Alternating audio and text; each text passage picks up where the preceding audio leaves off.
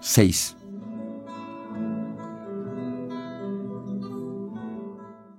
Hacerme al nuevo medio fue en principio tan fácil como hacer más ruido, gracias y maldades que el promedio de mis compañeros, cosa casi automática para quien ha llegado de unas vacaciones a la medida de sus antojos. El primer día de clases, cuando los otros niños me preguntaban por mi reloj, nadie más traía uno en el salón. Les decía orgulloso que se lo había robado a mi abuelita, y por supuesto no le temía el castigo. ¿Quién iba a imaginar a la buena de Celia castigándome? Pronto advertí que mi mala conducta me traería más de un problema con la Miss, que de por sí era una mujer enojona. Tendría dieciocho o veinte años y ni tantita vocación pedagógica. Sería por eso que alguna mañana, cansada del escándalo reinante, repartió prohibiciones y amenazas para los hablantines, los gritones y especialmente los cantantes.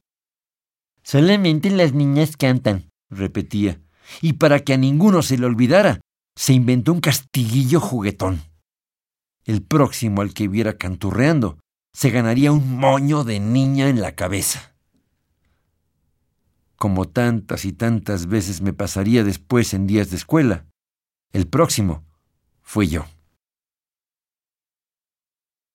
Me recuerdo sentado frente al salón, en la cabeza un moño de papel sostenido por dos pasadores como los que Celita usaba para agarrarse el chongo. Puedo ver todavía las risas y las muecas de mis compañeros, como en una pintura. Tenía rabia, además, porque lo que yo hacía no era cantar, sino tamborilear con labios y dientes, pero igual resulté el elegido para la magna inauguración del patibulito.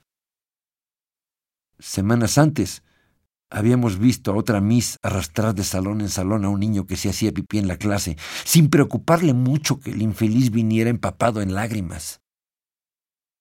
A lo mejor por eso no lloré.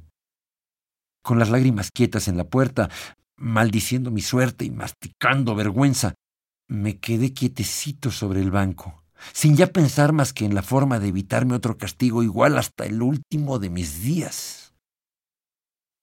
Al final de la clase, cuando éramos ya tres los enmoñados y mi vergüenza iba pasando de moda, decidí que jamás volvería a cantar. O cuando menos, que nunca nadie me vería cantando. Pues cantar me gustaba tanto como las niñas, los mimos de mi abuela y otros vicios que bien harían mantener ocultos frente a mis compañeros. Una vez enseñado a mentir, tenía que aprender a disimular. Había demasiados secretos por cuidar. Cuando alguien preguntaba si me habría gustado tener un hermanito, replicaba furioso que jamás, ya que ello supondría quitarme la mitad de los juguetes, cariños y regalos que sin parar venían hacia mí.